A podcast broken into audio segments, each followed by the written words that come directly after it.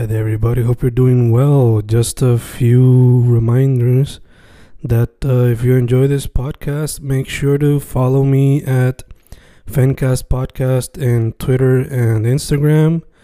Also, follow the YouTube channel and subscribe at Fanatic or Fencast. Spotify, if you can, also follow the podcast. Meanwhile, si les gusta o le interesaría saber sobre mi poesía, poetry, poetría, you can follow me at Fen Correa at Facebook, Instagram, uh, Twitter, Spotify, Bandcamp. And if you want to buy my books in physical form, you can also look for them in Amazon.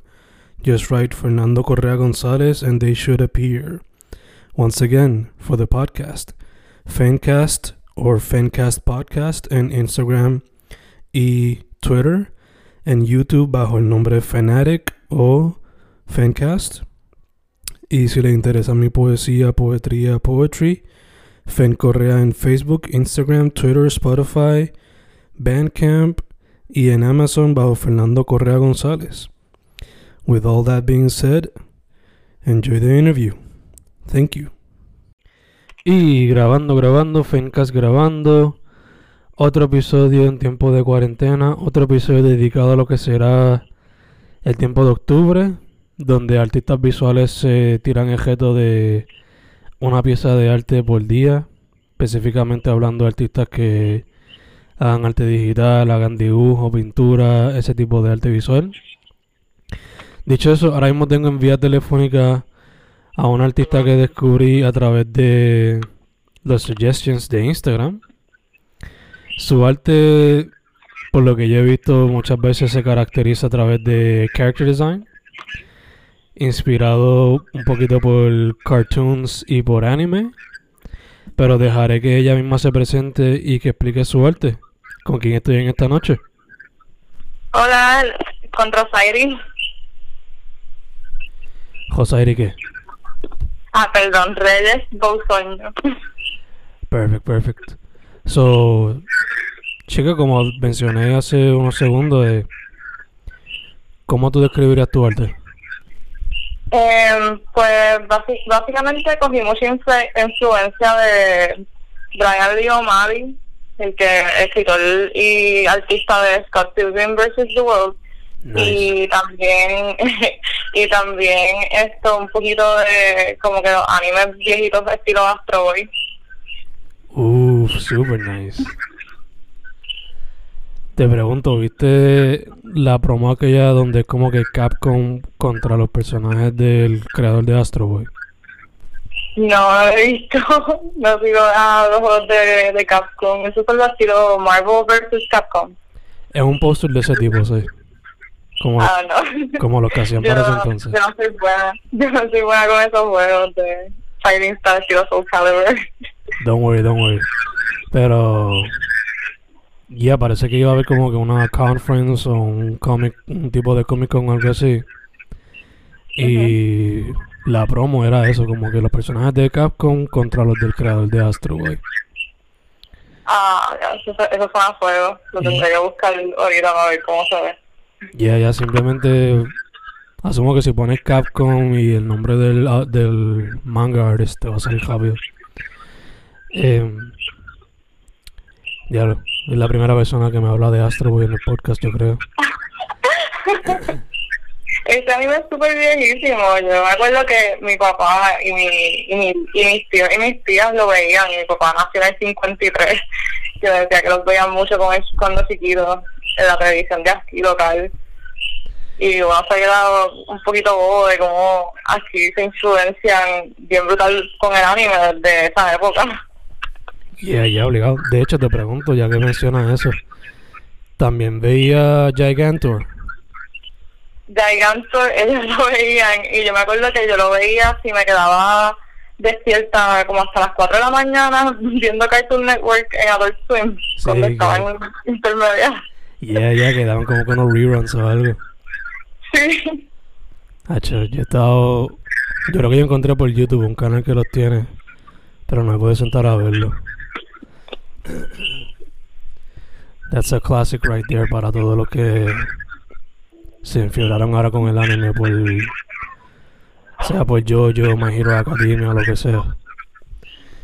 Em, so, chica, tú, por lo que yo veo, mayormente digital art, haces cómics y, como mencioné ahorita, como que characters. So, te pregunto, ¿por qué te enfocas en esos tres primordialmente?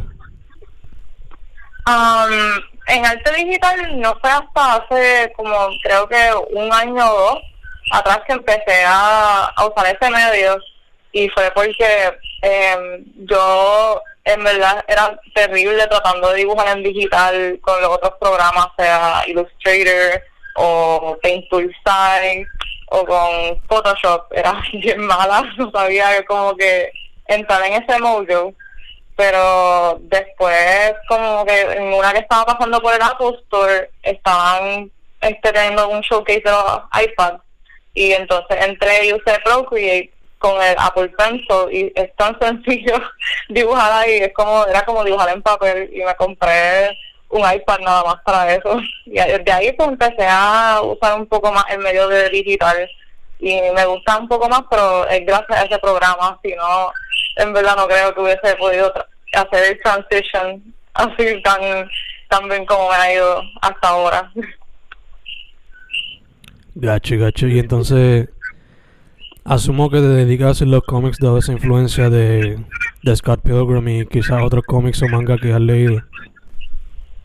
Pues a mí me ha gustado, quisiera que se me ocurriera ya una idea estilo Slice of Life como Scott Pilgrim o como varios de otros cómics indie que hay, pero porque es bastante sencillo eh, poder, para mí, como que hacer una narrativa de ese estilo, no se necesita tanto elemento de fantasía y es un poquito más consistente para mí poder mantenerme con una historia sin tener que aprenderme como que las reglas de un mundo mágico, etcétera.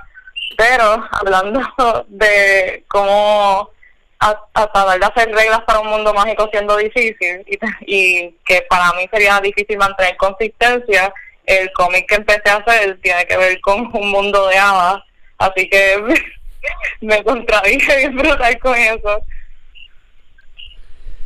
Pero, you know, es, es cuestión de tú misma como que check yourself antes de publicar, ¿no? Sí. Para mantener la consistencia en el mundo como tal.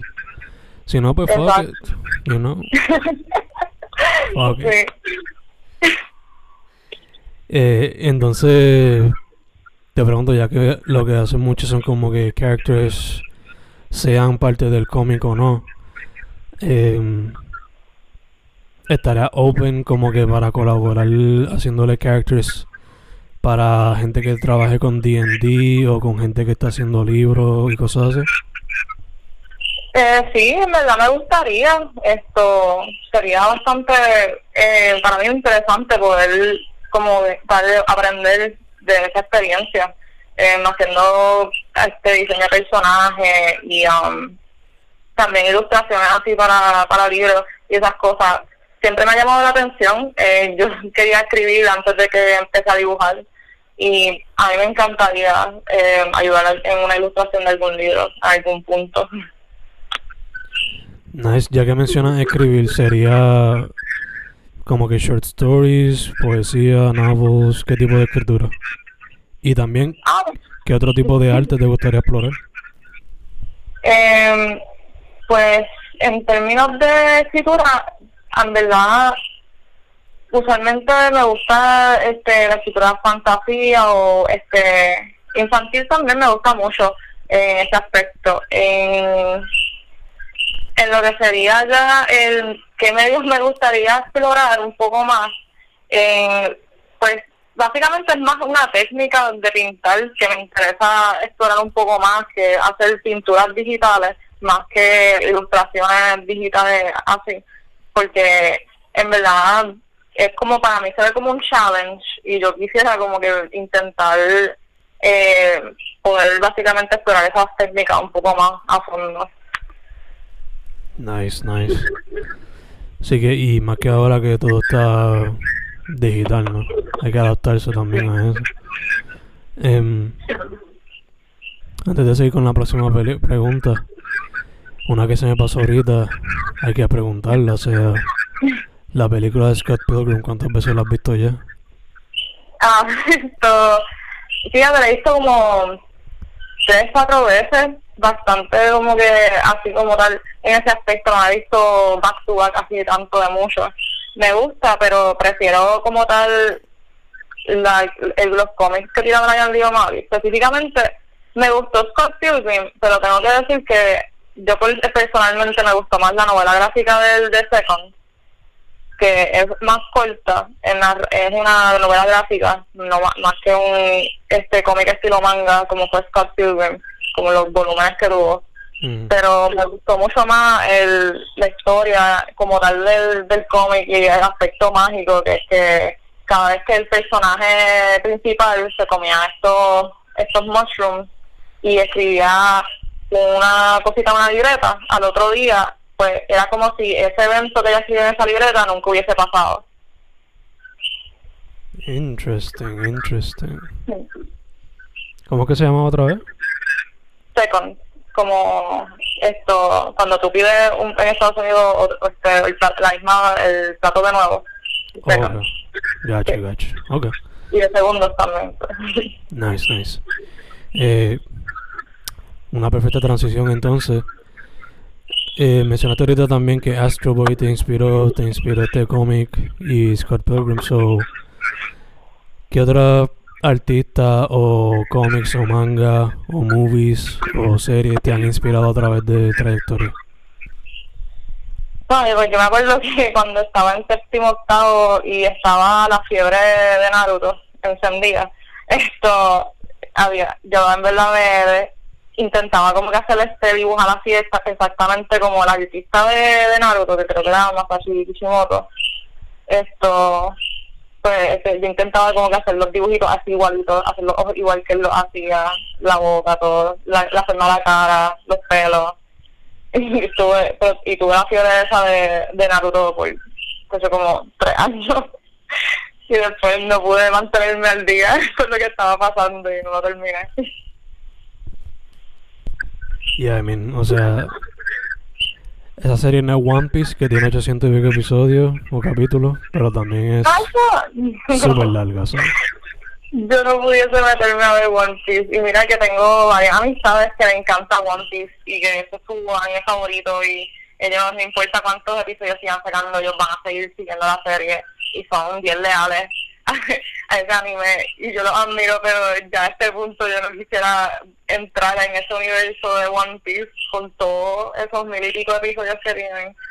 No, eso intimida. Exacto, esa es la palabra clave, como que intimidante meterse tanta cosa.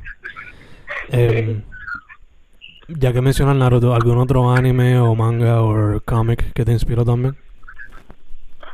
Eh, pues además de básicamente lo que fue Brian Lee O'Malley, esto, me gustaban algunos de los dibujos de Bruce Timm, un poquito. Esto, Bruce Timm era el que hizo el arte para la serie animada de Batman.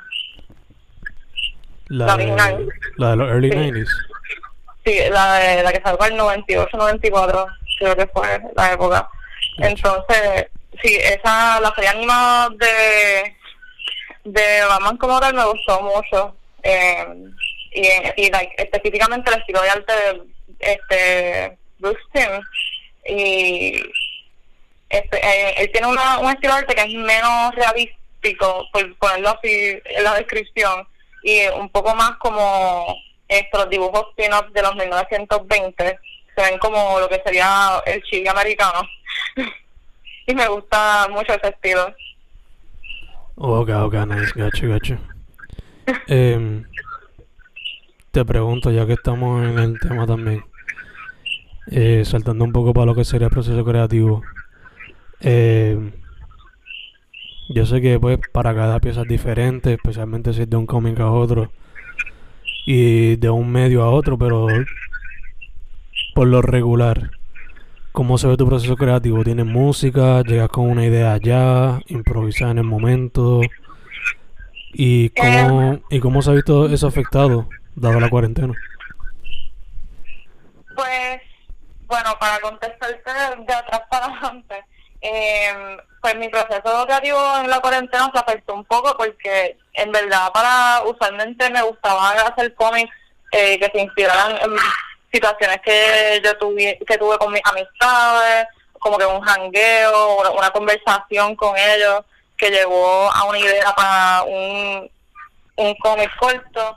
Pues usualmente esas eran las formas en que yo podía desarrollar como que un, un panel o, o unos cuantos paneles así basado en eso y añadía elementos mágicos aquí o allá, dependiendo si el mood que estaba. y eso como que tal se ve afectado porque como para respetar el distanciamiento y también pues ya lo que sea las personas de mayor edad que están cercanas a mí no afectarla a ellos o a la a, gente que yo veo recurrentemente pero no quiere mantener el distanciamiento así que no veo a las amistades mías con tanta frecuencia y nos hemos limitado ya a estar hablando por Messenger o por Discord o cosas así. Sí, sí, que como todo se ha habido afectado de una manera heavy. Exacto. y, y, también para, para este, contestar todo el proceso creativo, pues Fíjate, usualmente yo quisiera, yo hice un playlist para poder dibujar con música, pero es menos frecuente que dibujo con música y más frecuente que dibujo viendo reality TV shows.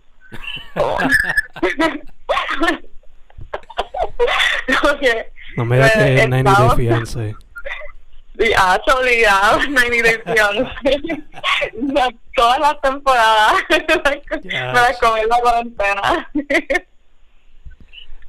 Y mira, volver a ver Jersey Shore, tú sabes, ver la, la Real Housewives de Beverly Hills que me las recomendaron y estuve regado un buen rato viendo eso también. Diablo. No me digas que también viste Viva la Bam y todas esas cosas de antes. ¿De qué, perdón? Viva la Bam y esas cosas así también. Ah, eso Viva la Bam. Yo no, tan, no vi tanto Viva la Bam como vi esto Flavor of Love y Real Life. y Rock of Love y todas esas cosas. Ah, yo todos los Love, el de Tirar Tequila, el de el Rock of Love, esto, y yo me acuerdo que hubo otro, el de New York, Exacto, el de New York. I Love New York, uno que era una competencia también. El I Love Money. Chach. Ay, esa televisión estaba brutal. Yo no, yo no, yo no sé cómo, cómo alguien, si, hubiese, si se hubiese ocurrido esas mismas ideas ahora, cómo eso hubiese funcionado. Obligado sería o igual, o lo tirarían por internet, tipo YouTube o algo así. Ajá, lo más seguro. Te pregunto, cuando salía Flavor Flav y hacía el baile, ¿te tiraba el baile con él? Cuando salió, perdón, ¿quién? Cuando salía Flavor Flav, te tiraba el baile con, con él No, yo no tenía tanto flow.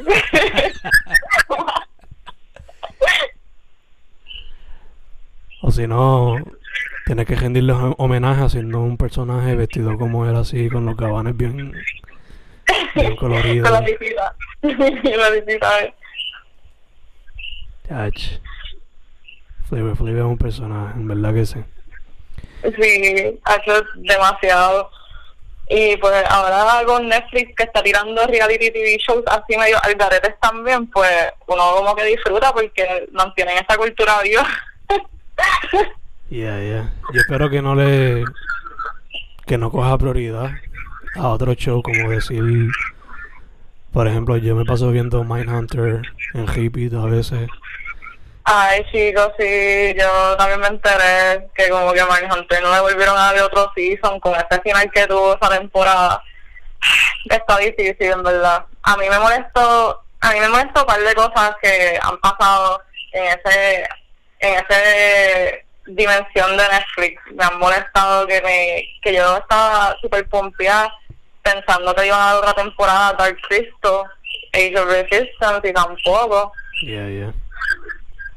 Es que ellos, para mí que...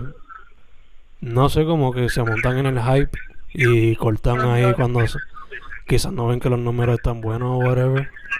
No sé, no sé. ya, ya a veces como que me cuesta especular que maybe sea la fórmula de ellos, porque también, como ellos tiran tanto esto show nuevo, tanto piloto nuevo, Yeah. ahí back to back, como que a ti te empieza a gustar un show, tú lo ves en un día más do- o dos, como tal, porque tú estás, uno está binge watching cuando empieza a ver una serie o algo así, que uno se come la, eh, la temporada completa en máximo dos días, con, con, en la fictiadera, pero básicamente yo siento que eso también puede ser que sea un poquito fastidian para, para, para los shows nuevos, porque básicamente tu show para, para tener tracción en una semana o dos, que no tiene tanta vida así en los medios, que no estén, la gente esté hablando ahí todo el tiempo del show. Exacto, exacto, que quizás tienen que tirar ese modelo clásico de... O sea, Sí, como Amazon, que Amazon hizo eso con The Voice esta temporada, la, la temporada pasada tiraron una temporada completa, pero ahora lo que ellos hacen es que yo creo que semanal se tiran un episodio. ya, ya. Lo mismo hizo, tengo entendido que Disney Plus hizo lo mismo con Mandalorian.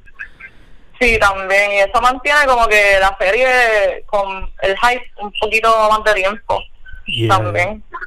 De hecho, yo sé que pues como Netflix ya como que le puso la mente a la gente como que eso es lo que va a pasar siempre. Quizás va a ser difícil, pero quizás lo que pueden hacer es que tiran los primeros tres episodios y después la próxima que sé que la próxima semana otros tres, algo así. Sí, yo pensé eso, que como que para mantener ese tipo de opción estilo binge watching, ellos podían tirar como que un set de episodios toda la semana. Exacto, y como la mayoría de sus series son como que de 8 o 10 episodios, a menos que sea una limited series, pues Ajá. pueden practicar, a ver cómo les va. Sí, full, porque en verdad lo de, lo de Mindhunter fue un super disappointment, porque ese final de esa temporada se queda en la madre de los cliffhangers. Exacto. Y todos queremos saber qué hace BTK. Ajá, queremos van a hacer con él. Así, exacto, como que... eh, y se supone que se tarda un par de años, porque yo como que si no mal recuerdo, con la historia de ese serial killer se tardaron un par de tiempo en encontrarlo. Y fue por una, por una metida de pata, con un floppy disk o algo así. Ya, ya. Ellos están ahora mismo en los 70. Yo creo que lo construyeron en los 90. Que fácil, fácil, por lo menos dos o tres temporadas más. Y, y lo pueden cejar con broche de oro por ponerlo así. Ajá, exacto. Y de hecho los actores, los actores que se sumergían en esos papeles así como los serial killers, diablo, la transformación que ellos daban, ellos Mm. parecían el, el mismo, el mismo personaje, ¿me entiendes? Ya, ya, era next level. Sí. Y bajo el guidance de David Fincher, como que el showrunner, en verdad, que otra cosa. Pero, Yo empecé a ver un show así similar con ese tipo de esto true crime air. Empecé a ver Hannibal gracias a un amigo mío de que llevaba desde universidad diciéndome que viéramos que viera esa serie que tenía que ver. Pues ahora estamos en Watch Party viéndola con el corrido que yo juego a Monas. Empezamos a jugar a Monas cuando todo el mundo se quita porque tiene sueño, pues él y otro pana vemos a Hannibal ahí como Watch Party. nice, nice. Yo estaba por verla porque a, a mí, como que I rewatched Silence of the Lambs los otros días porque, pues, me encanta esa película. So, he querido verlo porque ya que está ahí, why not? Ah, eso sí, esto, yo empecé a ver y en verdad como que no tenía tanto interés, pero es que también esa serie fue un poquito sobresaturada para los tiempos de Tumblr, como que mi, cuando yo estaba Tumblr, pues para ese entonces, esa serie es lo más que posteaban en Tumblr, ahí como que cosas de la serie, cosas de la serie, y la obsesión con Hannibal y con Will Graham, y era como que yo no entiendo esto, es igual de irritante que like, el fandom de, de Supernatural hasta cierto punto. Y yo dije, nah, ya a mí no me interesa ver esta serie. Entiendo, entiendo. Tengo entendido que son solamente tres temporadas, ¿verdad? eh, no sé me no puedo saber cuántas temporadas tiene, pero yo todavía voy por la primera. Y estoy como que jugueada. Esto está bien, está bien buena. El, el writing de esa serie te mantiene ahí en, en, en On Edge. Nice. Como esperando qué va a pasar al final del episodio y también esto, la forma de que editan en esa serie con, como que para llevar a cabo el deeper meaning de la narrativa. Eso está brutal, me encanta, me encanta. Y Lawrence Fishburne en esa serie, excelente. Él sale ahí también. Y sale ahí, y sale ahí. Yo, Nice. yo amo a ese personaje, yo lo amo. Nice, nice, nice.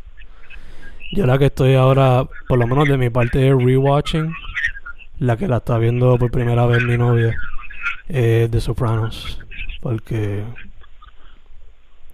ya era hora de que la viera, porque en verdad que es un clásico. ¿Sabes que Yo quisiera ver esa serie porque es como los clásicos de HBO. Estaba Sex and the City y Los Sopranos. Yeah, yeah. Esas, esas dos series, The Wire y Deadwood, son como que las cuatro que dijeron las series en el futuro van a ser como que lo más importante. Sí. Vamos a darle big budget, vamos a hacer historias cabronas, metan mano. Y eso fue lo que Yo por eso, sí, yo por eso como que quedé bien disappointed con el final que le dieron a Game of Thrones. Yo le estaba diciendo eh, a mi a mi novio, wow, pero en verdad yo me quedé guapo porque Game of Thrones como tal se pudo ver, estaba igual de hype que Lord of the Rings cuando Lord of the Rings salió en ese aspecto de como que en ese en esa vena de lo que es fantasía Yeah, la yeah. gente like, tenía casi el mismo tipo de fanaticada Game of Thrones que Lord of the Rings cuando salieron las películas y para mí fue como que un fallo de esta gente dejar que ese final fuera tan tragedia en ese aspecto que tuvo tanto como que tanta negatividad en aspectos del rapport que le dio el público. Y para mí fue como que un mistake porque después terminaron no haciendo Star Wars que era la razón por la que estaban luchando el final. Así que para mí fue como que, que este fallo. Es que también el problema que yo asumo que ellos pues si van a esperar desde el principio era que el mismo autor no había terminado los libros o se tiraron el riesgo y tú sabes. Le fue súper bien al principio y toda la cuestión pero una vez se quedaron sin material pues tuvieron que inventársela ellos ahí so. quizás pero es que para mí hacía sentido la narrativa si hubiesen dado como que más atención a los puntos que, que establecieron ahí como la relación de esto Jon Snow con Daenerys que en verdad se siente que como que eso fue cupido flechado porque ellas como que se hablaron por dos segundos y ya están con un enchule que fue bien weird sí que no se sintió real comparado con el gesto de lo que estaba pasando Sí, exacto, fue bien, bien raro para mí ese, ese desarrollo de cómo se em- empezaron a verse de forma romántica esos dos. Que yo como que, mira, en verdad, una temporada que tuviese dedicado al desarrollo de cómo ellos empezaron a catch these feels, en la segunda temporada hubiese sido más creíble. Exacto exacto Pero, pero ajá, para mí hubiesen dado como que dos temporadas, una temporada más además de la que última que tiraron, y pudiese planchar esa la narrativa un poco mejor que lo hicieron en esta, que fue bien rápido todo. Sí, sí, que se notó que fue todo rush también. Sí, exacto. Para mí que también no solamente fue rushed por lo que mencionaste de Star Wars, pero también quizás por el... Como ahora se consume todo tan rápido. Y, Sí, también. y como le dan unos budgets tan grandes a esa serie específicamente por los efectos y toda la cuestión, Ah, eso sí, pues maybe tenían miedo de tener pérdida, aunque hablando claro no encuentro por qué haberle tenido miedo cuando estaba tan pegada, o sea... Sí, en verdad hay cosas que como que yo todavía digo que son un misterio para mí va a seguir siéndolo, pero como que en verdad, como como sabes, como moraleja de esa historia sería asegurarte que termine el, primer, el proyecto que empezaste de la mejor manera posible antes de empezar el próximo, porque dependiendo del final de ese primer proyecto se te puede fastidiar el guiso para el próximo. Ya, ya, obligado. De hecho, ¿sabes si fue que primero pensaron como que vieron la torta que era posible y dijeron, fuck it, vamos con esto? a mí, a mí me dio curiosidad de porque ellos terminaron no haciendo Star Wars. Y yo como que lo busqué, en, lo googleé y, y supuestamente eh, sabía en un artículo que ellos vieron like, la toxi la, lo tóxico que era la fanática de Star Wars, de las películas, Yeah, con el tratamiento que le hicieron a la que hace de Rose en la segunda. Y, y él dijo, y él y los dos, los dos showrunners dijeron, no, mejor como que no vamos a participar porque no. Nosotros sabemos la negatividad que recibimos con el final de Game of Thrones, si nos metemos a Star Wars, como que no supiésemos cómo bregar con ese wildfire que es la fábrica. En verdad eso fue como una excusa barata por lo menos para mí. Porque el revolú que está pasando con la fanática de Star Wars, si tú eres parte del mundo de fantasía y ciencia ficción, tú sabes lo que está pasando. So, Sí. no te hubieses tirado ahí como un chapuzón al agua. So, tenías que haberlo pensado mucho mejor. Ajá. So, como que también eso, también como que eso no pudo haber sido, pero después también salió que ellos tu- recibieron como que un tío con Netflix que van a empezar, que van a ser showrunners también para como que series así originales o, o películas originales de Netflix, le van a dar funding, pero no, yo no sé nada de eso hasta el sol de hoy, eso fue antes que saliera la última de Star Wars, pues ya, ya, ya va par de tiempo. Yeah, yeah. Sí, yo me acuerdo de, de algo así también. Pero pues, tú y yo no estamos en Hollywood, so, Sí, no podemos decir ni saber más de la cuenta. exacto, desde las gradas, acá, viendo ver qué pasa. Hopefully lo que hagan next eh, Lo que tira TMC. eh, esté cool, esté cool. Eh, chicos, volviendo acá a, a lo que sería tu arte. Sí. Como mencioné al principio, esto va a salir ahora en octubre. Un tiempo donde varios artistas visuales se tiran el reto de una pieza por día a través del mes. Esto pues iniciado por lo que Inktober, Drawtober, todos esos tipos de retos. So te pregunto, eh, ¿qué piensas de ese tipo de retos? ¿Lo has hecho antes? ¿Lo estás haciendo ahora en octubre? ¿Qué piensas? Pues sí, esto yo cuando empecé como tal a postear mucho más frecuentemente los dibujitos que hacía, yo empecé con medio tradicional. Entonces, em, como medio tradicional, ya sea papel, este, lápiz y bolígrafo, es lo más que yo usaba. Entonces después, poquito a poco, empecé ahorrando y decidiendo comprar marcadores Copic individuales y ahí pues empecé añadiendo y jugando con colores y las paletas de colores un poco más.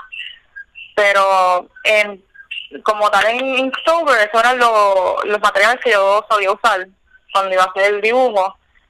Eh, ya este año, yo entiendo que todavía estoy temprano si quiero este, empezar a hacer eh, un tipo de challenge de Inktober, ya sea de Halloween o cosas así, pero todavía cuando se estaba buscando un prompt, que básicamente son las listas que incluyen los challenges de cada día, no hubo uno que resonó así tanto para mí, así que nunca llegué a escoger uno.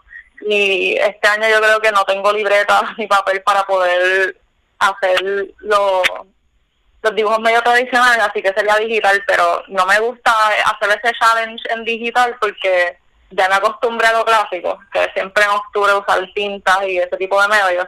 Y el último Inktober que estuve, compré la tinta china clásica en, en un tintero y compré también esto unos nibs, básicamente unas agujitas para ponerlas en una brocha y empezar a dibujar eh, con taja tinta a lo clásico. Y fue un challenge acostumbrarme a cómo hacer las líneas con ese tipo de material, pero una vez le cogí el juego eh, me, me empezó a agradar mucho, pero no pude manten- mantenerme haciendo dibujitos todos los días. En una me atrasé y después no pude catch up. Y eso siempre me pasa con ese challenge. Me encanta la dedicación, Doc. Te compraste la tinta chinita. Me encanta, me encanta. Eh, por lo que yo veo, ya porteando desde 2017-2016, un poco antes también, quizás. Sí, eh, básicamente antes mi Instagram yo tenía en privado y pues era básicamente ya personal. Después poco a poco empecé a poner, cuando entré a la universidad, ya como para el 2012, 2012, 2013 por ahí es que empecé a postear mis dibujos. Y pues eran como dibujitos que hacía para proyectos de las clases y esas cosas, la universidad. Y poco a poco seguí después posteando con más frecuencia dibujos, menos fotos. So, borré las fotos que tenía en el Instagram así personales mías y volví, lo volví un Instagram para como tal de artist. Y ahí empecé a poner más de mis dibujos tradicionales. Poco a poco, cuando estoy haciendo el, como trasladé los dibujos de medio tradicional a digital, yo creo que eso fue para el 2017, um, quiero decir 17, 18, fue que empecé a usar el, este Procreate como medio para hacer dibujos en digital. Y me he quedado en eso porque en verdad sinceramente es más económico, eh, me acostumbré ya y hay muchas cosas que puedo explorar en la, aplicación como tal que me gustaría continuar explorando. Eh, me gustaría volver a hacer medio tradicional de vez en cuando para no perder la práctica, eso siempre es bueno, pero me sale un poco más económico hacer todo en el iPad que comprar materiales y sketchbooks y esas cosas más a menudo como lo hacía antes. Y ahí hablé especialmente ahora que lo económico se ha visto más afectado dado la cuestión esta. Em, sí. Te pregunto, ya que tienes este tiempito de experiencia, este asumo que has visto a través de la web y diablo, usando la palabra la web, a través de, a través de las redes sociales. Eh, o sea, asumo que has visto artistas boricuas locales que están metiéndole en lo suyo. Y quizás has ido hasta el tintero y visto en vivo lo que está pasando y toda la cuestión. So, te pregunto, eh, ¿Cómo tú ves el arte, la escena independiente en cuestión a las artes visuales aquí en Puerto Rico? En verdad, yo pienso que nosotros como en, en, el ámbito de cómics, a mí me encanta Tintero tras que yo fui staff en Tintero por muchos años cuando empezó como tal el evento.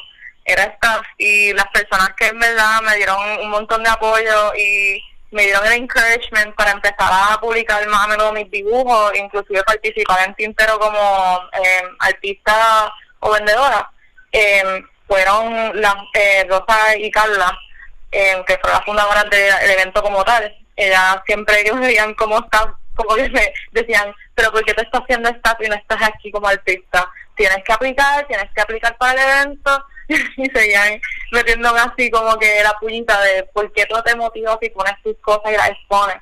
Y me dieron ese confidence boost para empezar a postear mis dibujos más recurrentemente y em, para el 2017 fue que fue mi primera vez en como tal exponiendo en el festival y me gustó, me gustó en, en verdad un poquito challenging porque yo tengo mucha ansiedad cuando se trata de como que socializar muy frecuentemente con personas. Y eh, poco a poco le, va, uno le va cogiendo el miedo, le va perdiendo el miedo y se pone un poquito más luz a poder como que bregar una mesa. Y fue buena experiencia, eh, conocí mucha gente que nada más conocí a través de Instagram como artista y y también otras personas que me le gustaba mi arte cosas así o que empezaron a seguirme gracias a Tintero. Y me gustó mucho la experiencia y también lo que me estabas preguntando ahí es que uno se expone más a ver la gran variedad de artistas que eh, tienen Puerto Rico así como tal que se dedican a lo que es el arte de cómics o el arte gráfico. Y la variedad es tanta y tanta y tanta, no, hay, todos los estilos son tan únicos y diferentes y tú en verdad ves todo que tenemos cosas así como dicen en ese, en ese ámbito de cómics y a mí me encanta, me encanta ver eso, me encanta ver otros artistas que me motiven a seguir creando también y en verdad es un evento que yo quisiera que el próximo año, como este año pues no se pudo, que el próximo año pues se vuelva a repetir ese tipo de evento. Espero que las cosas mejoren para que se pueda dar a cabo. Espero. Te entiendo full. Ya estoy loco de que, por ejemplo, yo oficio open mics. Estoy loco de tener un open mic. Estoy loco de ir a un evento así como tintero para ver, para comprar los cómics, los stickers, los pines, todas las sí, cosas. Uno quiere comprar todo a todo el mundo porque todo se ve tan brutal, en verdad toda la mercancía que la gente hace. Eh, yo recientemente aprendí cómo el proceso de cómo las personas hacen eh, las, eh, cómo se llama el material.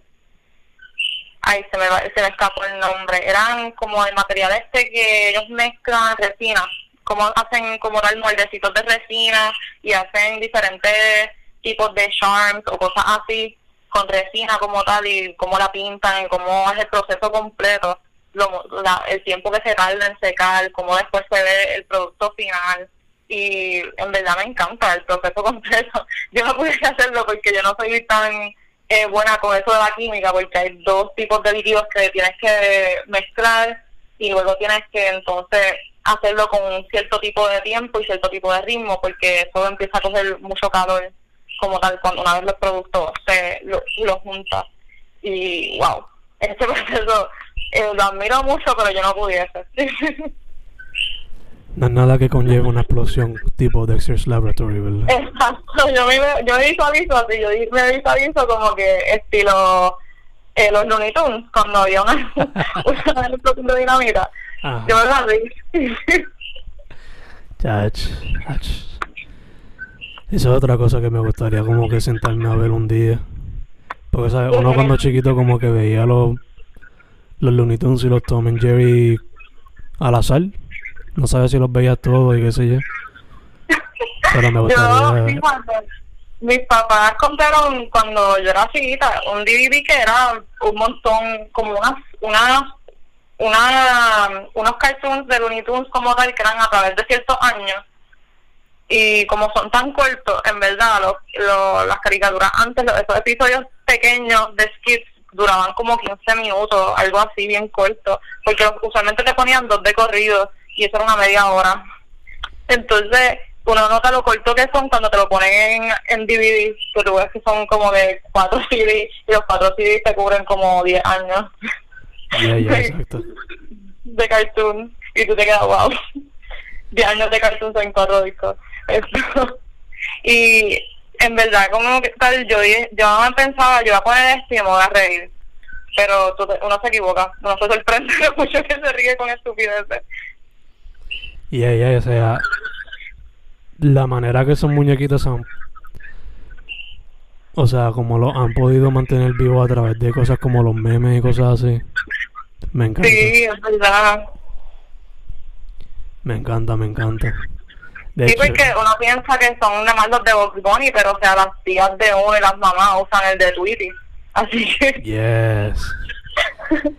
y también uno piensa rápido como que esto es bien random, pero. Eh, no sé, como que a veces vendían camisetas con los personajes vestidos como si fuesen gangsters y cosas así. Sí. me salvé, ¿entiendes cómo me salvé esas cosas? Yo los veía en Cagua, esto, en la placita de Cagua, en esas boutiques así, esas tenditas que eran como almacenes, que siempre tenían así, este, afuera las t-shirts en un rack y tuve un montón de t-shirts de Box Bunny Gangster, Daffy Dog gang, Gangster, Tweety. Yeah, yeah, yeah. De hecho, ahora que estamos hablando de Looney Tunes un momento, ¿algún personaje favorito o algún ¿Algún short film o episodio favorito? ¿De Looney Tunes? Sí. Que yo siempre le digo a mis amistades que adoro al sol de hoy. En verdad son dos que siempre me, que siempre yo pienso y, me, y digo, wow, estos episodios eran bien graciosos. Que siempre me reía era el del buito que canta la canción esa de I like to sing I like the Yuna and the Moon and the el buito. Y también había uno que era de un elefante pequeño, pero no sé si eso la gente se va a acordar, pero había uno que era de un elefante pequeño, bien miniatura, y entonces básicamente todo el cartoon era que el elefante se extravió y llegó hasta Manhattan y empezó a caminar por ahí por Manhattan porque estaba perdido buscando como que volver a su a su mamá y toda esa, y toda esa cuestión. Entonces la gente lo veía. Entonces esto, en una parte había un borracho que lo vio. Entonces el borracho como que está, sigue estando borracho, lo mira, todavía está en la suya, lo vuelve a mirar y ahí como que se, se llama para meterse en alcohólico anónimo. como que ese cartoon había un montón de cosas que uno si chiquito no te va a dar cuenta, no va a captar el chiste, pero este es uno de ellos que yo me reí con, como el diablo porque era el concepto era siempre ese, el elefantito chiquito se aparecía, las personas que lo veían como que se metían para el manicomio o como que hacían cosas que ellos decían, no, yo me voy a reformar, esto está mal. Yeah, yeah, yeah. Que se ponía con temas más serios, por ponerlo así. A mí, Sí, y después los periódicos y las noticias empiezan a poner que hay una histeria masiva porque la gente está viendo este elefantito pequeño imaginario. yeah. Diablo, surreal and shit. sí. A mí siempre he amado el de Duffy, que es The Great Piggy Bank Robbery, que es como que un tributo a Dick Tracy. Que Ay, no él es un detective y se enfrenta a un chojete de gangsters como los cómics de Tracy que eran, qué sé yo. Ah, sí, que eran como nueve. Exacto, sí, exacto, era un, básicamente un noir, yeah. Sí, sí, creo que, creo que me, me recuerdo un poco de ese. Que uno de los personajes era un bate, era un gangster. Otro Fíjate, tenía-. Otro tenía, otro tenía, como se dice eso? Dice por ojo. Ese me encantaba, me encantaba el de, el de la ópera con Box Bunny y Homer. Ese es un clásico. Ah, sí, ese es el clásico. El que el, el que el Box tiene el unicornio ese que es bien show y que parece una bolita. Exacto. Ese es un clásico. Y el del sapo cantando, o sea, ese es otro clásico que, Ay, el sapo cantando, qué risa, sí. Yo me acuerdo de al día de hoy todavía me paso relajando con ese con mi novia. Es verdad que puro clásico, puro clásico. Y entonces, No. en cuestión a, por ejemplo, Tommy Jerry, ¿alguno favorito así que tenga a la mente?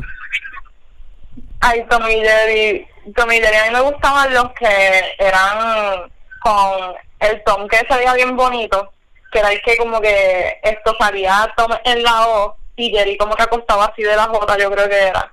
Se hacían miau. Que eran animación tipo Looney Tunes. Sí, exacto, que eran como que, que Tom tenía como que...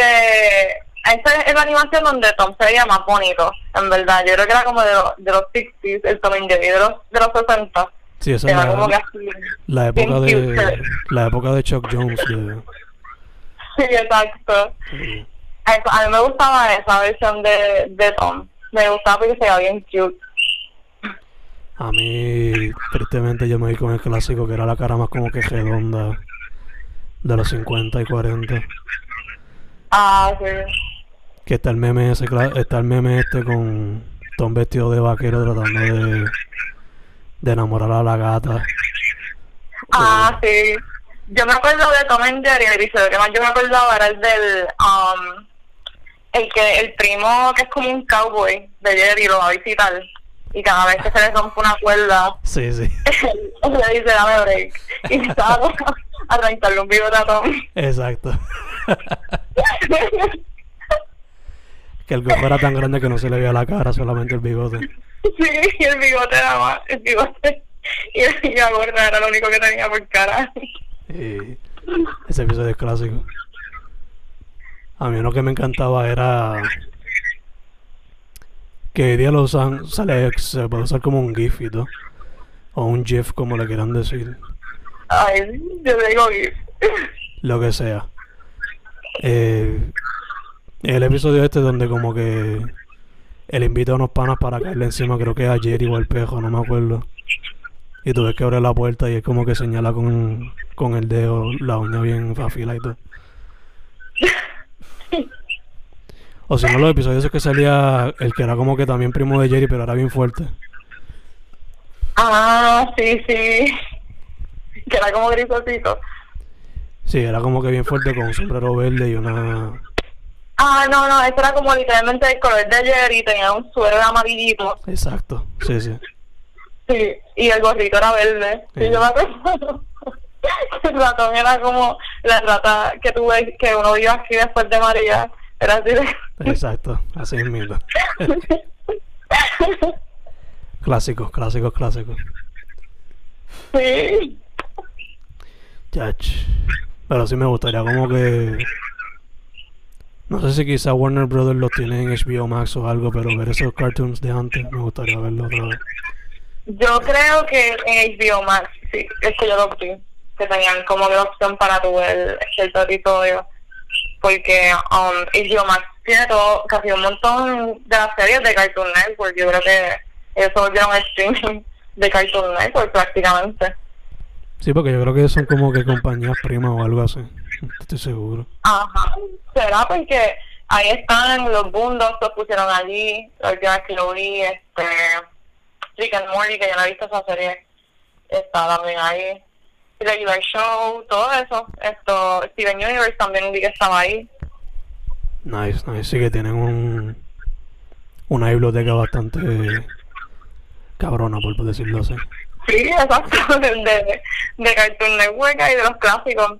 Fíjate, a mí me gustaban mucho los, los cartoons de, de como que, que llegaron ahí con esa con ese batch de lo que fue Adventure Time y todo ese gorillo como Gumbo. Pues un montón de gente le tiró la mala, pero yo pensé que en verdad no, estaba bastante bueno. No, o sea, yo diría que si Cartoon Network tuvo como que un tiempo dark, en el sentido de que no pegó tanto, fue la época esa de Camp Laszlo. Sí, Pero- exacto. Cuando llegó Eh. Adventure Time, eso explotó otra vez, o sea. Sí, pero como que al principio la gente le echó la mala y también lo ponían en ese batch que era como que Camp Laszlo. Y Camp Laszlo a mí me gustaba, a mí me gustaba mucho Camp Laszlo, lo consideraba bastante cómico. Esto, también esto, este, ¿cómo es que se llamaba ese cartoon? Esto, que era con Captain Knuckles, es que se llamaba uno de los personajes, Flapjack, ya me acordé. Flap- Flapjack también la gente lo Flapjack, Chowder, esos dos a mí me encantaban. Ah, ese era bien gracioso, ¿sabes? A mí me gustaba tanto por como que su relación con Mom. Exacto. Flapjack a mí me gustaba mucho por la animación, porque era como que surreal type of shit. Sí, porque como que ellos se movían, pero como que parece que la- el fabric que usaba la ropa y los, esos tipos de textiles como que se quedaban quietos. Yeah, yeah, exacto. Era como que un homenaje a un tiempo. No me acuerdo exactamente qué época, pero. Qué sé yo, como 1800 o algo así. No sé. Que cuadraba perfectamente con el show porque era sobre piratas y toda la cuestión, si no me equivoco, ¿verdad? Sí.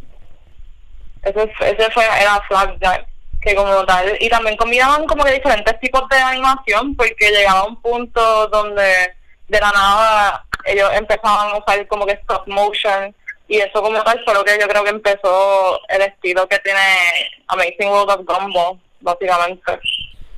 Eso es algo que. Por eso es una razón que quiero ver ese show, porque. Por lo que yo veo así por encima, tiene diferentes tipos de animaciones y quiero ver el balance.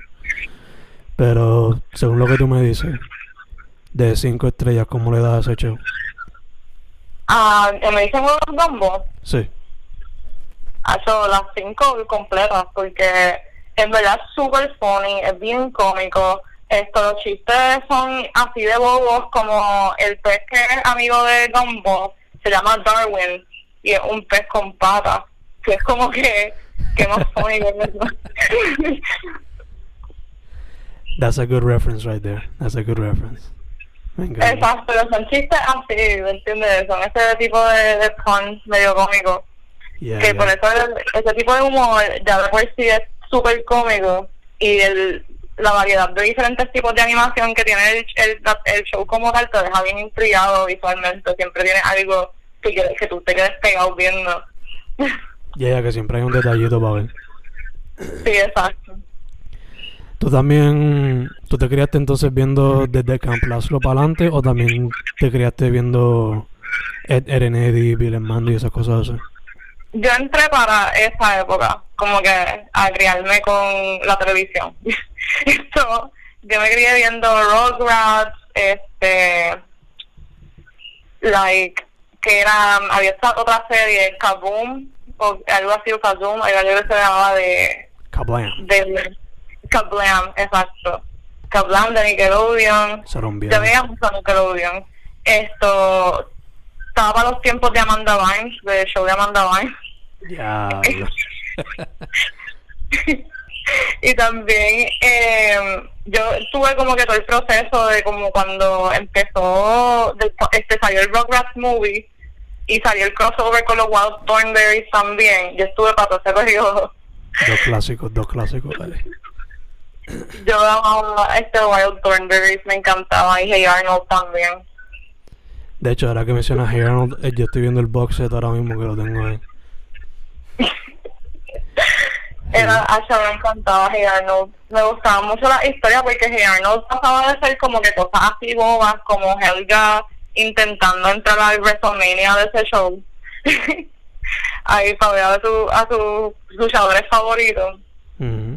a, a como tal a temas más serios sobre la hija de uno de los vecinos de de Arnold que esto cuando emigró para Estados Unidos después de la guerra tuvo que dejar a su como que en- envió a la bebé y después fue a Estados Unidos a buscar a su hija y nunca la pudo encontrar Y ella y el mero tema de que los papás de Arnold, o sea, Ajá, los papás de Arnold también, que Arnold era, estaba criado por los abuelos y siempre tenía como que esa pregunta de qué le pasó a sus papás.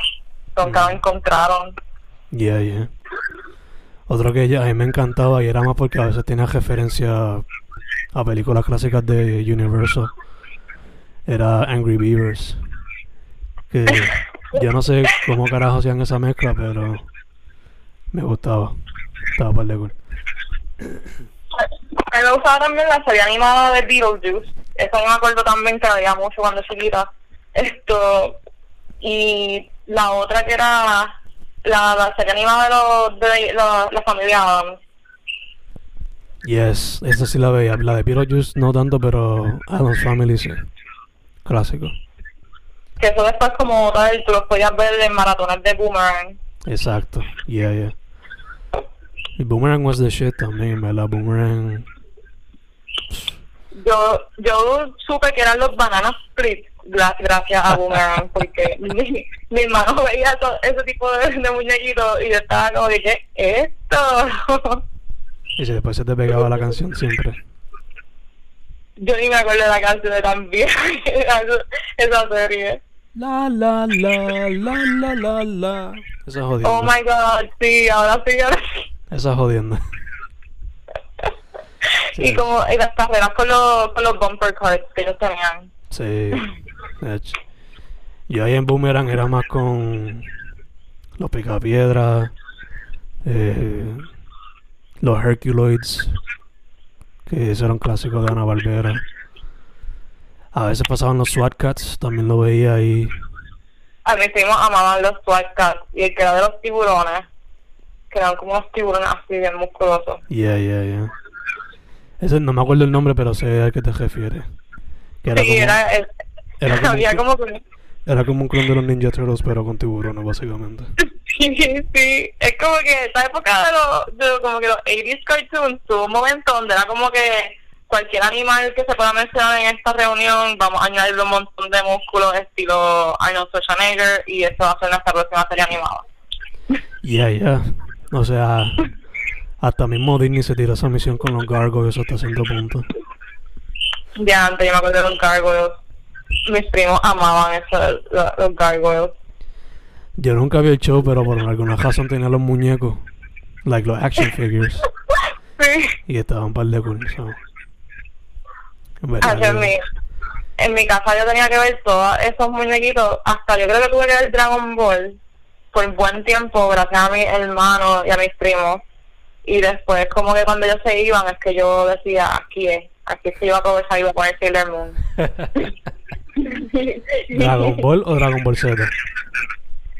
Eh, Dragon Ball Z, yo me acuerdo. Porque también la, eh, Dragon Ball Z que ponían en Cherry también. ¿Cómo fue que Dragon Ball Z qué? Que Dragon Ball Z la ponían en Cherry. En el show de Cherry. Ah, sí, sí, sí, obligado. Y Ranma y Inuyasha. Pero yo vi a Ranma más que Inuyasha. Me gustó, me gustaba más Ranma que Inuyasha. No sé, nunca nunca me gustó Inuyasha. No, no pude como que conectar con los personajes. Me molestaban demasiado, me irritaban. Yo fui más con con Dragon Ball, Dragon Ball Z, eh, Cowboy Vivo, ¿cuál otro? Habían otros que yo sabía que existían, pero no me senté a verlo. Pero... Ya, se pasa, en esos tipos de, de anime yo está Trigon, Trigon también yo lo vi. Por eso, Trigon, yo sabía que existía, pero nunca me daba el break para verlo. Y Nuyacha lo veía como que de vez en cuando. Pero uno con el cual también fui bastante leer fue con G Gundam. Wow, los Gundam, mi hermano, le encantaban los Gundam. Yo nunca pude meterme a ese tipo de anime como que con mecha. Como que yo nunca como que me, sumergí en ese, en ese universo de, de animes de mecha.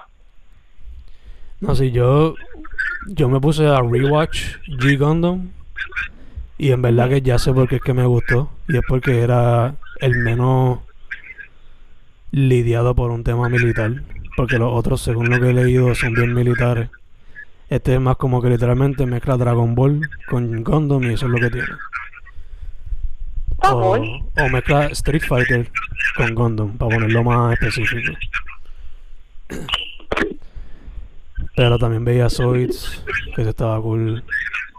Eh, hubo uno que siempre lo he querido ver porque me llamó la atención y era Cyborg 009 que la animación era bien Astro en el sentido de el character design por ejemplo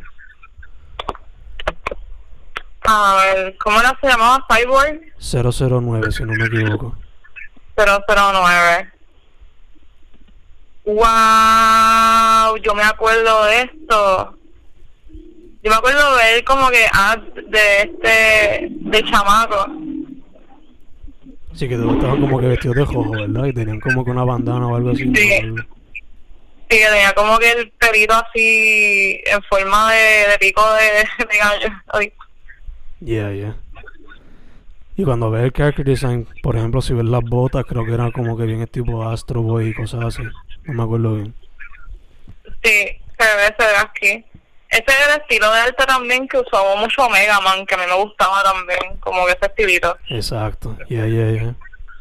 Y este, una película que también es de ese estilo que yo la quemé cuando era más chamaca, era la de Metropolis. Pero era de Metropolis se salió en el 2000, esa, esa película. Y esa película en verdad, like, se me quedó en, el, en la cabeza toda esa niñez. Yo quería como que siempre ponerla a ver, porque para mí el diálogo que tenía la película sobre el futuro y los derechos este éticos de lo que son los robots, este, los androides en ese aspecto, era como que bien intrigante para mí, porque ya lo sí sí pasa, como que que yo voy a opinar, como que yo voy a estar del lado de los, de los derechos de los androides, yo voy a estar como que abogando por los derechos del trabajador humano, que yo voy a hacer, como que esto va a pasar. por alguna, o sea, por preguntar, no sabes si era como que una película homenaje a Metrópolis, la clásica de los años de la guacara. Sí, esto tenía elementos de esa Metrópolis y por eso yo pienso que como que esto fue como que un reimagining que hicieron, porque tiene esos mismos aspectos de como tal, que vuelven a la... En, todo el punto que se crea la muchacha como tal y que se vuelve el gran tema del debate, el personaje céntrico de de la película, es que el, el alcalde como tal, el presidente de la metrópolis, esto, el primer ministro, algo así, es que era el título del él, esto, la hija de él murió, entonces él contrata a este científico para que haga una versión robot que sea idéntica a su hija y que sea como que entienda que pueda desarrollar emociones y todas esas cosas, que sea como que bien, bien casi parecida a lo más humano posible.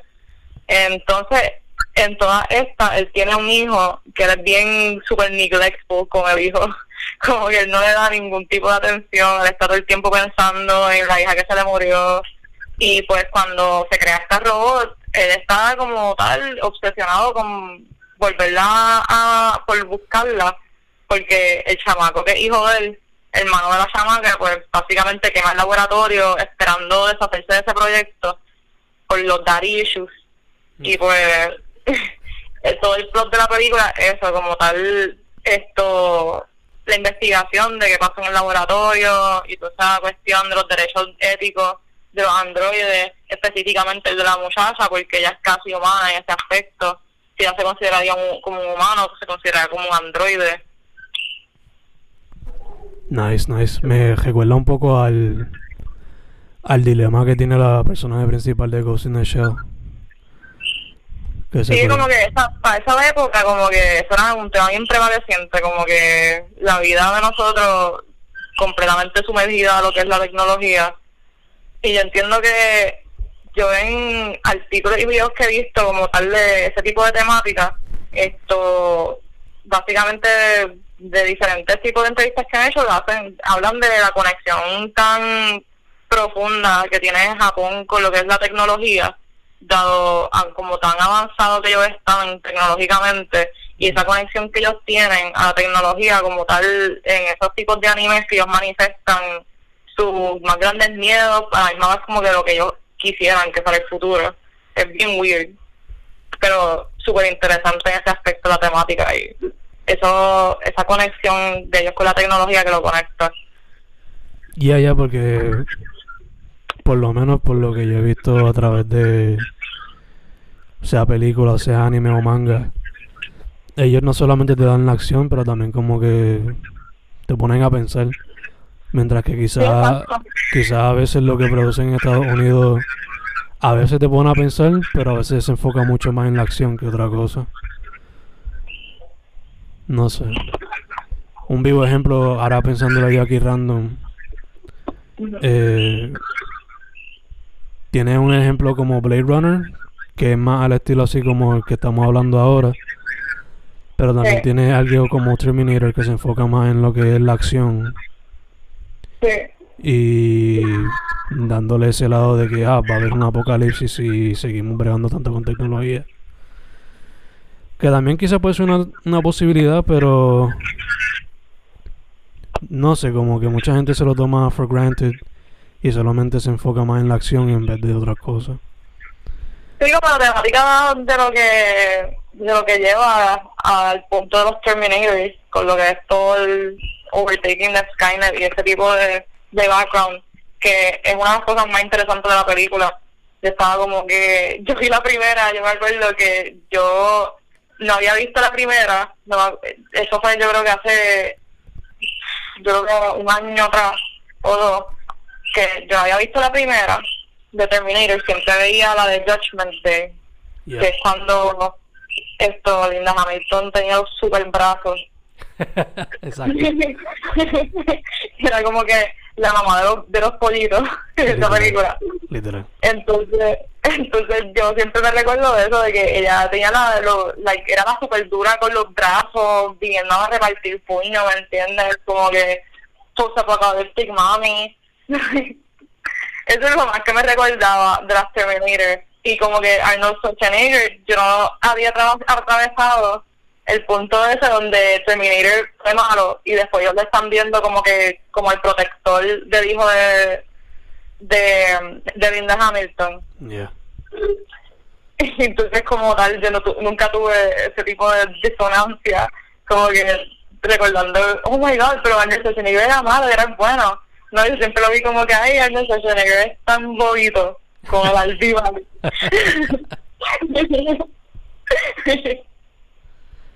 A ver, tú veas que la película que lo... Yo vi la primera y yo, no, pero ¿qué tú haces? Ya, ya, ya. La primera es como un slasher, por ponerlo así, y la segunda ya es como que acción a la máxima potencia. Exacto. Pero ya es algo bien similar a lo que pasó con... Ya que estamos hablando del tema de Terminator es básicamente lo mismo que hizo James Cameron, pero con Alien, o sea. Alien. No, con Alien, o sea, Alien Ridley Scott, pues era más como que una, una película tipo Haunted Mansion, pero en el espacio. Ah, sí. Pero vino James Cameron y la segunda la hizo full acción, bien cabrona. Eh, ese estaba viendo un video que lo identifican como eh, sci-fi horror que era esto este este canal de YouTube que se llama Renegade Cut él tira estos únicos análisis de películas o de situaciones en la política que a mí me encantan. Entonces, él tuvo en este punto, él estaba analizando lo que eran las reglas de las diferentes películas de horror que te llevarían a sobrevivir una película de horror y las diferentes categorías que hay y cómo sobrevivir las diferentes tipos de categorías. Pero todo sale de la premisa en ese video, en Scream, la primera, donde uno de los chamacos está diciendo cómo sobrevivir un, un horror film, pero específicamente un slasher, porque las reglas que él dice son las como que los survival guide de un slasher. Y pues en ese video el youtuber este René Scott va por cada categoría y entonces en el tipo de horror que es Alien la forma de sobrevivirlo es esto básicamente siguiendo la regla que se le dispone como que like, que se te pone en disposición para evitar cualquier tipo de papelón porque si tú este ves Alien la primera lo que fastidió todo fue que Ripley dijo no vamos a traer esa cosa a la nave y la trajeron como quiera porque pues sí. Ya, ya. Porque sí, ya. Porque pues a pesar de que tú tienes un tipo de razón, como quiera vamos a hacerlo ignorante, aunque somos científicos. Ajá, como que vamos a romper las reglas carajo. No importa como que esas leyes de cuarentena. Más perfecta manera de traerlo todo en círculo. Perfecta manera. Full eh, circle. Sí, obligado, full circle obligado. Eh, ya que estamos hablando un poquito de. ¿Verdad? Antes de brincar y volver a, lo tuyo. Eh, mencionamos Linda Hamilton como Sarah Connor. Mencionamos a, a Ripley. Se me olvidó el nombre de la gran actriz ahora mismo. Fuck. Yo que la amo a ella. Pero ahorita estaba viendo un video donde mencionaron a Fury Road y te pregunto, ¿Qué piensas ah, de, Mad, Max? Sí, Mad Max Fury Road. Mira, esto a mí me encantó Furiosa como personaje y en verdad estoy medio butthurt porque yo sé que este, estaban hablando de que Charlie Theron no iba a volver para la, la segunda película que van a sacar continuando eso. Ya, ya, porque yo por lo menos tengo entendido que, es que quieren hacerla como una prequel sobre ella pero sería como un prequel. Yo estoy medio en verdad, me gustaba como que quería que continuaran eso, pero esa, esa historia después de esa película, no antes, pero it's okay. I'll, I'll take the L. Para mí, después que vuelva el director, que él fue el que creó Mad Max, él sabe todo lo de ese universo. I'm happy with it. Digo, tengo que ver el, resultado, of course, pero eso es lo que me mantiene como que safe, happy. Yo lo que me tiene con curiosidad, que como tal, yo jamás he leído ni los libros, ni he visto en la película original, que esto yo sé que si mis amistades escuchan este podcast, ya tú vas a ver a ellos explorándome de los DMs diciéndome como que pues ya vas a tener que ver hoy. Es la de Doom. ah, Doom, Doom. Pues... Yo no vi ni la, ni la original que sale con McLaughlin, ni he leído los libros, ni sé nada de, de lo que es Doom como tal. Pero se ve súper chula. que van a sacar. No, sí, el trailer de la nueva se ve por los cielos. Y estoy. Yo estoy como que confident por el director. O sea, Villeneuve en cuestión a director para mí no es ningún problema. La clásica del ochenta y pico con David Lynch, yo vi escenas cuando era teenager, pero nunca la vi completa. Porque yo sabía a David Lynch como director de películas raras como Eraserhead. Y no quería que ver como que algo más mainstream, solo la piché. Y no he leído los libros. So, estamos en el mismo bote. Don't worry about it. ¿Tú eres de los fanáticos de Twin Peaks? ¿Fanáticos de qué? Los fanáticos de Twin Peaks. No he visto Twin Peaks. Todavía no lo he visto. He visto está buena, está buena. He visto, Yo no vi... He visto Eraserhead, he visto Mulholland, he visto Elephant Man, he visto... ¿Cómo se llama la otra cabrona esa? La que dura como Inland Empire, que dura casi tres horas. Pero nunca me he sentado a ver Twin Peaks porque es la película más la, pe- más la serie completa. so. Y después del Return, Exacto, que es como que es bien largo. so. Quiero darle el tiempo adecuado. No quiero no quiero binger ahí como si no y ya. en verdad es mucho mucha nostalgia de esa época, eh, la, la serie original, porque como que tú después, como yo por lo menos me acordé de un montón de cosas, mm, de Twin Peaks específicamente, de esa serie original, que estaban scattered a través de un montón de diferentes tipos de, de cartoons, de otras otras películas que hacían como que alusión o referencia a cosas que salían en Twin Peaks, como que tenían eso de humor paródico, Oh, ok, gacho. Te que la serie en verdad fue bien icónica. No, sí se nota, o sea, para el tipo de resurgence que está teniendo hoy día, es como que es otra cosa. Pero te pregunto, em, ahí no salen los conejitos de Lynch, ¿verdad? O sea, Los conejitos. sí, ¿salen en algún momento en esa serie o no?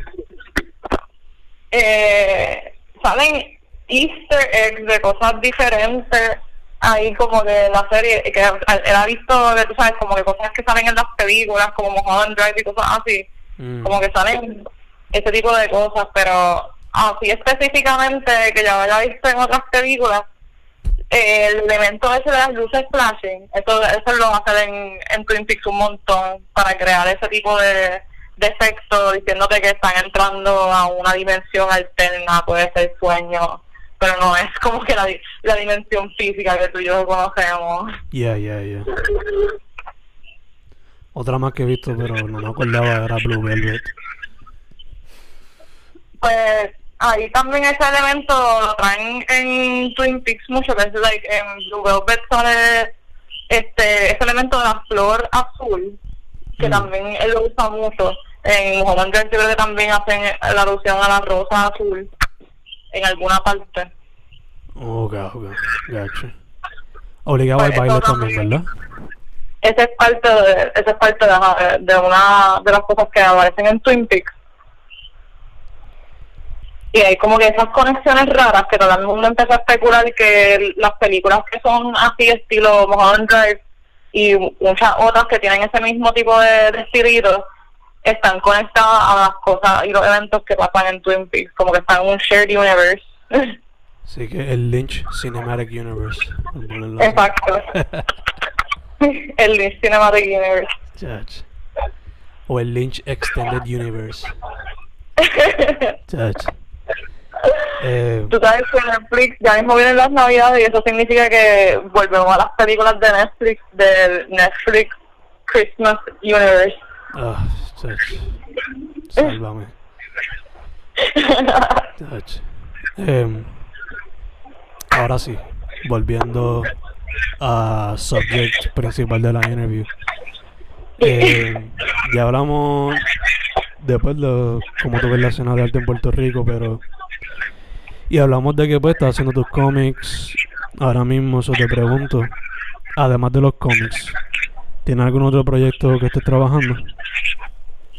Eh, bueno, este, estoy trabajando poquito a poco en organizarme más, más mejor, en organizarme mejor para poder entonces empezar a, a básicamente expandir en aspectos de lo que es merch y cosas así que yo entiendo que varias personas que eh, yo les vendí camisas en tintero y amistades mías que se quedaron sin t-shirts que ya había hecho para tintero, este me han pedido muchas veces que vuelva a tirar este un batch de t-shirts para yo poder empezar a comprar y cosas así, apoyarme de esa forma y en verdad estoy tratando de poquito a poco organizarme mejor para empezar a, a soltar como que hacer un shop en Etsy o empezar a hacer un Patreon para empezar poquito a poco a hacer mercancía de ese, de ese tipo de forma más recurrente que esperar a que sea un evento para después tirar y hacer, a hacer mercancía. Oh, ok, ok, super nice, super nice.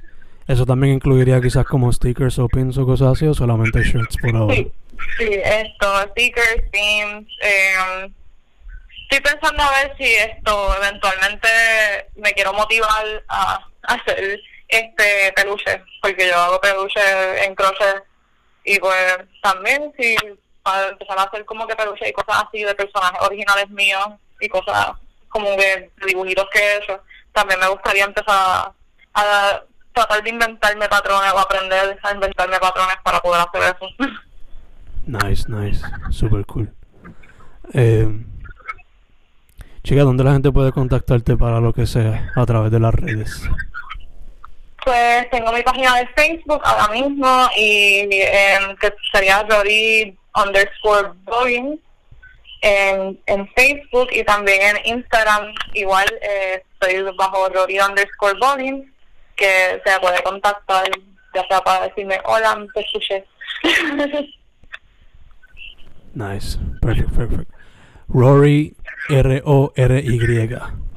Para, Exacto. para que no se equivoquen. Entonces la última pregunta before we wrap up. Una pregunta fun, pero que a veces puede ser hard. So te la hago con un poquito de variedad. Se la roba Snoop Dogg. Él originalmente la hace con música. So a ti te la hago con otras cosas. Imagínate que estás en una isla desierta y solamente tienes tres cosas para entretenerte.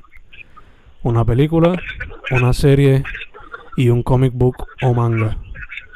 ¿Qué te lleva? Uf, esa está bien difícil. Entonces, una película, una serie Y lo último y un es comic. un comic book o un manga. Película voy a coger Napoleon Dynamite.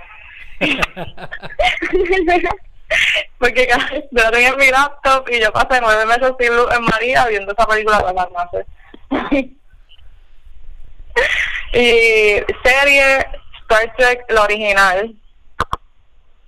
Nice. Me encanta. y cómic o manga. Eso está medio difícil para entretenerme. Deja pensarlo bien. A ver, estoy viendo hasta mi, libre- mi librería, a cuál yo diría este, esto sí se va.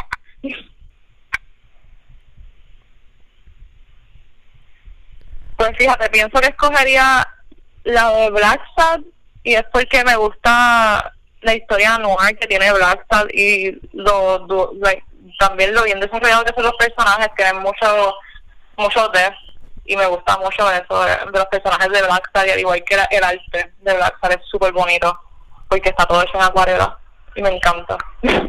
Nice, me encanta la variedad, me encanta la variedad. Jamás pensé que iba a decir Napoleon Dynamite, pero vamos para adelante. Mira, Napoleón, me da demasiada risa. ya, sabes, ya te sabes el baile. Yo me lo sabía de memoria tantas veces que lo veía. Te, te compraste la t-shirt clásica de Vote for Pedro. Estoy todavía buscándola, no te voy a mentir. Hay que tenerla, son un clásico. es un clásico. Me encanta, me encanta. Pues, chica, primero que todo, gracias por haber dicho que sí para la interview. Segundo, No, gracias a ti. Segundo, mascarilla, hand sanitizer, distanciamiento, todas esas cosas, tú sabes cómo es. Y, Sí, obvio. yeah, yeah. Y tercero, para adelante. Me encanta lo que estás haciendo. Para adelante, para adelante. Gracias. gracias, gracias.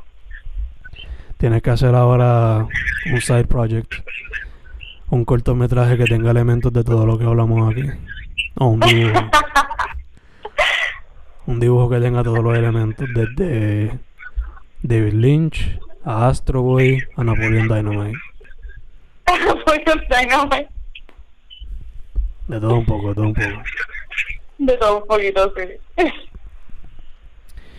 Chica, ¿bajo qué nombre otra vez te buscan en Instagram? Eh, Rory, R-O-R-Y, underscore, Boggins, que sería como Bilbo Baggins, pero con una O en vez de una A. Perfect, perfect. Dicho eso, Fencast, estamos set, chicas. Estamos set. Muchas gracias otra vez. Gracias a ti.